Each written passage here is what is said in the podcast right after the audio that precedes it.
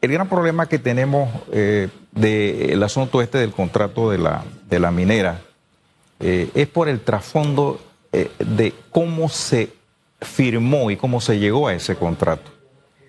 Otro problema que tenemos en el país es que se judicializa todo. Terminamos judicializando las cosas que parecieran tontas y que se pudieran resolver en otras instancias si se dieran otros valores y se, se cumplieran con las responsabilidades. Porque si el gobierno nacional o las autoridades que estaban encargadas de la negociación hubiesen tomado todas las previsiones para evitar las violaciones de la ley y de la constitución, no tendría por qué ir a la Corte Suprema a ningún tema. Pero terminamos por, por un lado, la tosudez de las personas y por una creciente tendencia que hay y que hemos venido denunciando en nuestra sociedad a manejar los asuntos con alto grado de irresponsabilidad. Yo no sé, en realidad no le puedo vaticinar que va a fallar la Corte Suprema de Justicia porque eso es realmente una competencia de ellos. Pero yo sí le puedo decir que sí tienen una gran responsabilidad de ver y analizar bien, no solo desde el punto de vista de las normas constitucionales que la licenciada Martita o el licenciado Sevillano, que son los dos primeros eh, casos, las dos primeras acciones de inconstitucionalidad que ellos están resolviendo, sino con el todo de la constitución de la República, porque es una acción de inconstitucionalidad. ¿Cuántos escenarios pueden salir? O sea, revisando lo que usted me acaba de decir, o sea, eh, muchos abogados aquí, licenciado, han dicho, puede que digan que es constitucional, y si es constitucional, ¿qué ocurriría? La empresa debería seguir operando, etcétera, etcétera. ¿Es inconstitucional? ¿Cuál es el escenario al que nos enfrentamos? Y si es parcialmente inconstitucional o hay otro escenario más. Bueno, voy a comenzar por el parcialmente no puede ser, porque aquí no hay asuntos parcialmente constitucionales o no constitucionales. Eso está claramente determinado en la jurisprudencia. ¿Y de dónde sacan algunos abogados de esa posibilidad? yo no sé, ¿Por qué? Porque pareciera que ellos están entendiendo como que si están viendo toda una cantidad de normas. Déjenme explicar el tema. Por favor. El problema es que muchos demandan la constitucionalidad o inconstitucionalidad de una norma, claramente la inconstitucionalidad de una norma o de una ley, pero en el, en el examen que hace la Corte encuentra que normas no son inconstitucionales, sino otras zonas que son inconstitucionales o que la que, eh, la que él invocó como inconstitucionales, solamente parte de esas normas o de esas disposiciones de cualquier naturaleza son inconstitucionales y entonces la Corte va por ese lado. Pero en el caso particular que estamos viendo se trata de una norma de una ley que aprobó un contrato que en su artículo privado eh, primero habla de la aprobación de un contrato e incorpora un todo como unitario a una ley. Es decir, que usted descarta que eso de, parcial, olvídese. Eso para mí sería un exabrupto de parte de la Corte Suprema. Bien. Vamos, a, ver a los otros escenarios. Los otros escenarios. Primero, vamos a ver si declara que es constitucional. Si declara que es constitucional, aquí sencillamente, como decimos en Chiriquí, un clavo pasado. Todo lo que está allí está de acuerdo a la constitución y a la ley y es un contrato válido exigible para ambas partes. hagamos un, punto allí, para después entrar en el otro escenario. Hay grupos que han dicho, tiene que declararse inconstitucional, están a la espera de eso, no hay opción para otra cosa. Si la Corte llegara a decir que es constitucional, ¿qué llamado le haría usted a la ciudadanía y principalmente a aquellos que no ven como una opción la constitucionalidad. Bueno, yo le voy a decir, Hugo, y en esto tengo que ser muy, muy eh, claro. Yo realmente pienso, si yo estuviera fallando en la Corte como magistrado, lo declaraba inconstitucional. Con toda sinceridad se lo digo. Lo declaro inconstitucional porque realmente es obvio, evidente, sencillo, muy fácil de analizar que ese contrato tiene vicios de inconstitucionalidad. Yo coincido con usted, pero la pregunta no es esa. Pero si la declara constitucional... Mire que le estamos dando los tres escenarios. Sí, ya usted no lo descarta, el otro dice... Ya yo descarté la parcialidad. Vamos a ver la constitucionalidad. Si es constitucional, sencillamente tenemos que aceptar que ese contrato es válido. y debe cumplirse.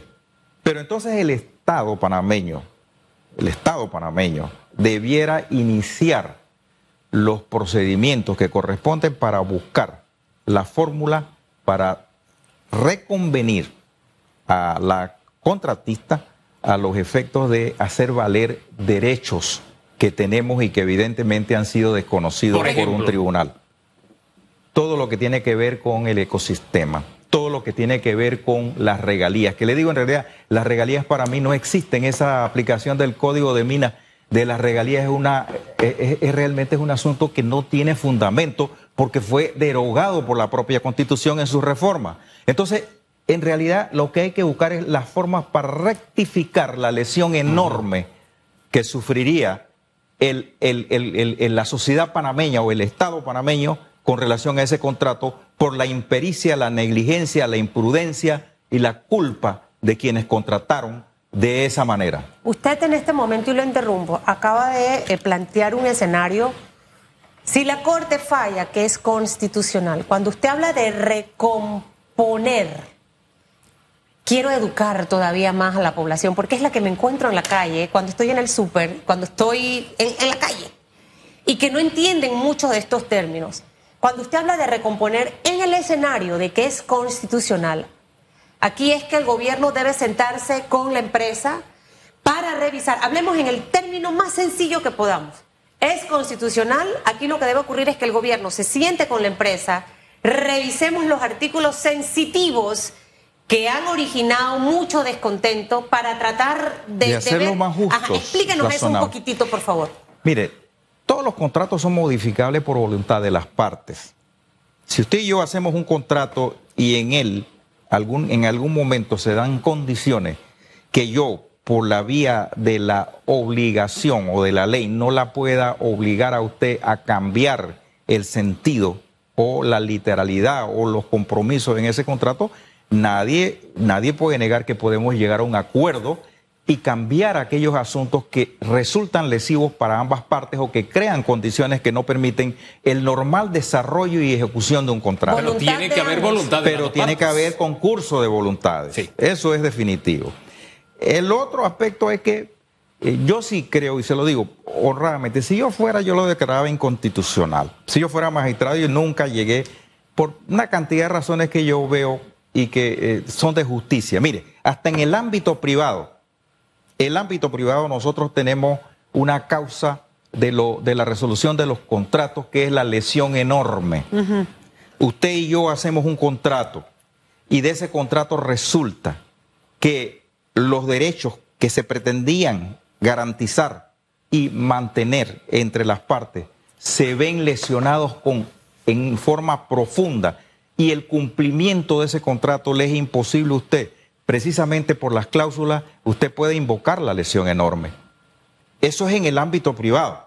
Eso realmente aquí no está, porque aquí hay causales diferentes en esas 62 cláusulas de ese contrato. ¿Qué sí se podría hacer valer teniendo en cuenta que no es un contrato privado? Sí, sí, claro. Este es un, un contrato. Ahora, hay que ver también las condiciones en que se produce ese contrato. Cuando usted trata de encauzar un contrato como este buscando la protección de una ley, como se hizo, amparándola en el manto de una ley, que fue lo que hicieron, ¿para qué?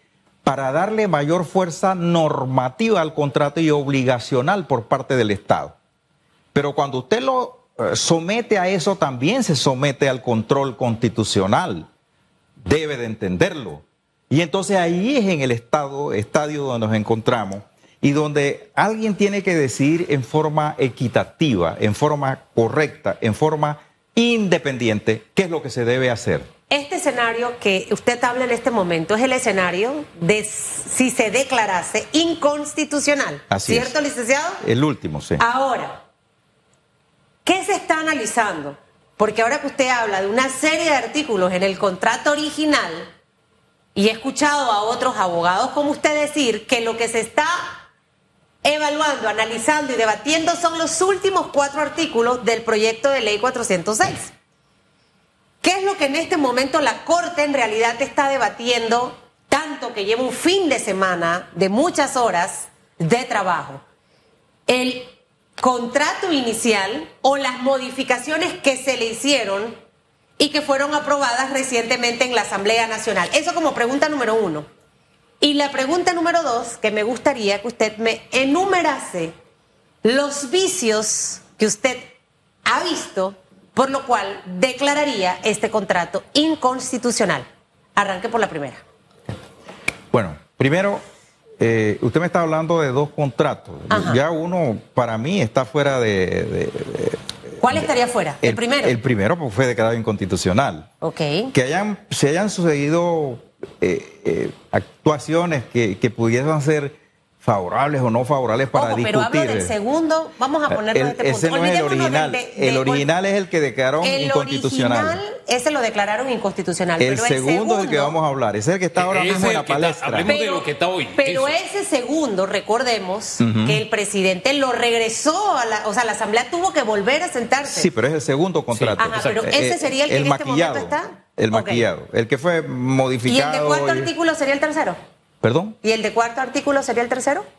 No, no, es que la ley es de los cuatro artículos.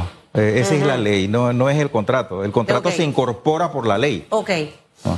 Eh, allí lo que sencillamente sucede es que eh, el juzgador constitucional, en este caso los señores nueve magistrados, distinguidas damas y caballeros que están allí, deben poner frente a, la, ley, lo que aprobó la ley que incorpora ese contrato a una ley que es de aplicación general y de obligación general para el Estado, todo el contenido normativo, porque así usted podría meterle goles a todo el mundo, ¿no? Puede decir, bueno, yo apruebo la ley tal y allá abajo viene todo lo que sea en contra de todo el mundo, ¿no? Es decir, tiene que analizarlo todo. Lo interrumpo. ¿Y sabe por qué lo interrumpo? Porque es que cuando usted ve las protestas en las calles, eh, se van a la ley 406 que es lo que en este momento supuestamente están debatiendo. La ley solamente tiene cuatro artículos, licenciado. Así es. Y el contrato eh, tiene una serie. 62. Entonces, mire, importante lo que acabo en este momento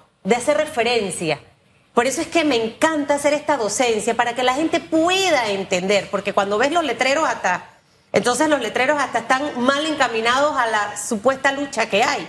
Eh, y creo que es válida esa aclaración. Ahora, están los magistrados revisando esos sesenta y tantos artículos y obviamente todo se enmarca en la ley 406 que es por la cual ese contrato entra, ¿no? Eh, ¿Qué vicios usted ve en 62? ¿Cuántos usted eh, identifica o ve? Sería, mire, hay, hay de toda suerte de juicio. Eh, de, de, vicio. Por ejemplo, comenzando por el trámite de aprobación. No cumplió con la ley de contrataciones públicas. Yo creo que ese es uno de los más graves. El otro, el otro es las excesivas garantías y prerrogativas que se dan a la contratista a lo largo de todo el contrato, que son no son eh, eh, igualitarias, no, no no obedecen a un balance de derecho que busca una relación contractual. Y yo lo estoy hablando en un plan muy objetivo. Yo no quiero ofender a nadie ni decir que este es tal.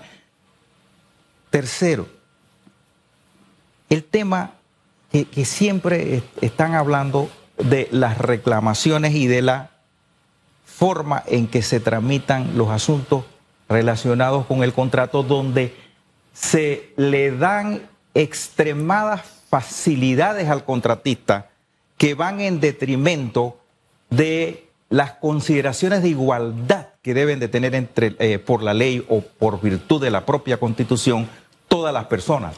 Mire, hay una cantidad de prerrogativas que se dan al contratista que no se le dan a los contratistas usuales que tenemos con el Estado. Y esas son solamente algunas de las consideraciones. Yo le puedo ir haciendo... le he hecho un alto allí precisamente porque ya estamos contra el tiempo, pero rapidito se ha sacado debajo de la manga una serie y usted tiene cara de que tiene todavía muchos argumentos más.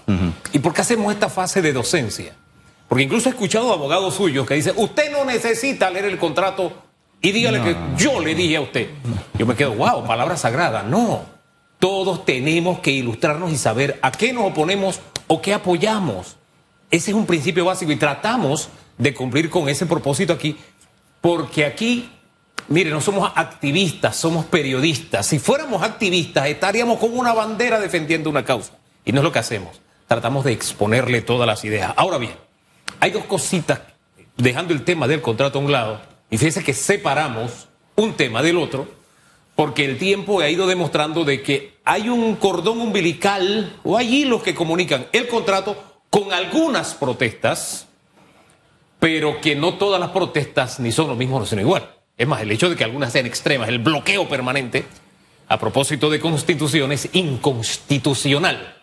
¿Por qué? Porque el derecho a reunión está consagrado en la constitución bajo ciertos parámetros y dice lo que las autoridades deben hacer si se abusa de ese derecho y le garantiza al resto de los ciudadanos el derecho a libre tránsito, ¿verdad? Son derechos básicos que tenemos todos. Ahora bien, basado en eso, la Cámara de Comercio ya le dijo al gobierno, oye, no te estamos pidiendo un favor, te estamos pidiendo que hagas valer la ley, porque ya van más de 30 días de bloqueos en algunos lugares. Y por primera vez veo que la, Cámara levanta el tono ya, o sea, como que dice, ya, cumple tu papel. ¿Usted qué piensa de este llamado y de los extensos bloqueos que ha habido en algunas zonas, principalmente en la nuestra, a propósito? Usted dice que no tiene problema para, para pasar, pero la mayoría de los cristianos sí tenemos. Es que yo tengo fotos de indígenas, es decir, eh, la yo tengo de la también, pero no, me, no, no, cuenta, eso no cuenta. Vamos a la Constitución, así como usted nos ha hablado del tema Constitución. Bueno, mire, yo le voy a decir, Hugo y, y, y Susan, eh, eh, cuando yo estaba estudiando Derecho, comenzando, que venía ya de nuestra provincia, del más recóndito hueco de, nuestro, nuestro país, este, siempre los profesores nos hablaban de lo que es eh, la ley positiva y la ley vigente, ¿no? Eh, también en ah, los entremeses políticos que he tenido con, históricamente con muchos políticos de, viejo cuño y de gran capacidad, eh, nos hablaban de las historias de los presidentes que decían, señor presidente, sus órdenes se cumplen, pero no se acatan. Todos esos elementos me conducen a mí a pensar que todo lo que estamos cosechando es producto de nuestra propia incapacidad para imprimirle gobernabilidad a nuestro país. Yo estoy seguro que el Estado mí, ni siquiera el Ministerio de Seguridad, ahora mismo está en condiciones ni sociales ni políticas para entrar a imponer criterios incluso hasta de violencia, porque eso puede repercutir en una forma negativa. Pero esa no es la única herramienta que tiene el gobierno. Por la interpretación que le puedan dar y por eso no lo han hecho. No estoy justificando la actitud, claro, le, aclaro. Pero y, yo claro, no solo tiene esa herramienta la autoridad para abrir las calles. Eh, sí, entonces, tienen esa herramienta, pero también hay una herramienta acá de parte de nosotros los ciudadanos que estamos eh, totalmente eh, demostrando y ejerciendo un derecho, respetar los derechos de los demás. Eso, en eso yo no tengo ninguna duda de que se da una violación constitucional, pero precisamente por la falta y la pérdida de autoridad que hemos tenido, por todos los actos que se han venido dando ya, ni la sociedad ni el Estado respeta a nadie. Y a eso tenemos que llegar. Imponer criterios realmente que impliquen el cumplimiento de nuestras obligaciones como ciudadanos, pero también el cumplimiento de la seriedad, la transparencia, la responsabilidad, la honradez y la dedicación y el compromiso por parte de las autoridades. Para todos. Para todos. Estamos de acuerdo. Y más para las autoridades porque ellos tienen, nosotros como ciudadanos tenemos la obligación de cumplir la ley, pero los, los funcionarios tienen una doble responsabilidad, cumplir y hacer cumplir la ley. Tienen dos responsabilidades. porque fíjese usted, ahora mismo a decir la Corte dice, bueno, es, es inconstitucional. Ah, la gente sale contenta, se va, pero deja un problema enorme. Porque no crea que yo también me he puesto a estudiar. No soy un experto en esto, yo soy experto en materia de lo que he tenido, ni siquiera... ¿Qué problema deja? una cantidad de problemas. Usted sabe lo que es el restablecimiento. Incluso las normas que están en ese contrato son un poquito flojas para la exigencia de parte del Estado panameño Antes de en que usted se vaya, derogarlo, porque es otra de las de las eh, de los planteamientos que hemos escuchado. Y si se declara que es constitucional, eh, se ha escuchado mucho de que van a seguir los cierres y demás y que hay que derogar. Derogar ¿Es viable o no? Desde su punto de vista. es que lo que pasa es que hay una. Bueno, es lo que yo pienso. Yo respeto los criterios de los colegas. Pero porque ¿qué yo soy muy rapidito, que no es que la, constitución, ustedes declaran inconstitucional, esa es la vía de la derogatoria. Eso es derogatoria constitucional, se lleva Pero todo. eso es si se declara inconstitucional. Exacto. Si no se declara inconstitucional, sencillamente no se ha derogado nada. Ahora la empresa ya atizó el fogón y metió los leños y dijo, Pero eso yo no vamos al arbitraje. ¿Eso Yo- qué papel mire, juega dentro yo- de todo lo que yo está pasando? como abogado litigante no le tengo miedo a ninguna amenaza. Ajá. Yo le voy a decir por qué. Porque si yo tengo alguna pretensión con respecto a usted y le digo, mire, don Hugo, usted me causó este perjuicio y, y usted me dice, bueno, yo considero que no. Sencillamente, y me pongo a amenazarlo y ni siquiera lo demando después. O yo ¿Y no esto es solo para meter miedo o usted, que, usted yo- cree que tienen yo- así de... Yo creo que sí lo van a llevar. Ok. Sí, yo no tengo ninguna duda de que lo van a llevar. Pero yo también creo que existen normas, que existe justicia internacional, el derecho de gentes, que existen elementos en la conducta que llegó a perfeccionar este documento tan oprobioso A pesar de que todo puede, lo que- puede, podemos ganar esa demanda. A pesar de todo lo que ha pasado a lo largo de todos estos de años de un contrato A pesar de todo, porque hay una cosa que se llama demanda de reconvención. Si yo, usted me demanda a mí por algo y usted me debe a mí, vamos a buscar el equilibrio entre los dos. Pero bueno, usted me acaba- oh, nos acaba de decir ahorita que si se declara inconstitucional todo lo complicado que viene después. Sí, claro, Y dentro claro. de lo complicado están las demandas a las que puede Sí, ser objeto todo Panamá. eso. Pero eso se tiene que decidir en el campo del derecho, en el campo de la apreciación de las pruebas. Y ese es un campo que todavía no estamos. Pero muchos no hemos aseguran caminado. que las eso- demandas y- serían ah, millonarias. Y, y ese campo no es un escenario nacional. No, no, Nos no. verán árbitros que no Mire, van a estar pendientes ni de quién es el presidente, ejemplo- ni de quién es el mire, ministro. El ejemplo ni nada es por el propio Es canal. Estado yo se lo, digo, se lo digo el canal de Panamá Ajá. y porque yo incluso fui uno de los delegados que trabajé en la, el- la presentación del informe del tercer juego de exclusa. Yo fui delegado de la República en ese estudio del Ajá. canal y conozco todos los, los intríngulis de ese tema. Ajá. ¿En qué han quedado las demandas también de, de- de- de las empresas contratistas? Si usted se pone a analizar el aspecto jurídico, Pero que está blindada por un contrato. Pero ese es otro escenario. Oiga, es- no. el escenario era diferente. Era no, escenario. no, no, no, no, es un contrato. Sí, Sí, pero, pero están es- blindadas es- allí. No, un contrato. Sí, están blindadas en el contrato. Sí, pero ¿cuál es? Contrato de construcción de un tercer juego de exclusas que tenía esto, esto, esto Dígame y una el otro. cosa y cierro. Ah. Si nos vamos a arbitrajes, eh, ¿Panamá tiene las de perder o no? De las demandas no millonarias. Algunos abogados dicen billonarias. Mire, a mí eso no me asusta, con toda sinceridad. Yo creo que yo prefiero ir al tribunal. Yo no me quito la ropa antes de llegar al río a bañarme. Yo voy al- al- a la batalla. A mí no me amenaza ninguna persona en las condiciones en que yo he visto ese contrato y, y la negociación de este contrato y la responsabilidad que tienen los funcionarios públicos que lo llevaron a este Estado y nos han llevado a la sociedad de este Estado. Pero hay ese que tema- esperar. Hay que sí. esperar a ver qué dice Hay la que Corte. esperar a ver y yo confío en la justicia porque la justicia, y yo creo que muchos aquí somos muy bien, que hay una justicia superior que Total. sabe lo que somos y lo que nos merecemos. Y, Y somos lo que un salga pueblo, de allí, de ese y somos fallo, un pueblo fuerte. Y de lo que salga de ese fallo, licenciado, Sí, pero sí Senaro, te- hay sí que tenemos- acatarlo. Sí tenemos que ac- ac- acomodar nuestra conducta como sociedad Sí. al respeto. Eso sí estamos de acuerdo. todos, Eso es importante. Todos. Sí. Oye, me quedo con dos cositas. Una, la responsabilidad de los funcionarios que nos han llevado a este escenario. Y me quedo con el tema de eh, que cómo estaremos en el escenario internacional. Hay quien introdujo un elemento entre las tantas denuncias y demandas y querellas, etcétera, y es sobre cómo supuestamente se pasó por encima del acuerdo de Escazú, que no existía en el 97. Así que ese escenario lo vamos a analizar en segundos nada más porque el tema sigue en mesa. Por lo pronto, usted muchísimas gracias por acompañarnos. Qué gusto verlo y todo. No Va- sé. vamos a la pausa. Cuando me recupere, eh, vengo de nuevo con No, y usted más está bien, yo lo veo bien. Tuvo un incidente, pero yo lo veo a usted perfecto. Coma sano. Está en uso de sus cuídese, plenas por facultades. Eso es lo importante. Un placer y que Dios me los bendiga. Amén. Amén. Bendiciones. Regresamos en breve.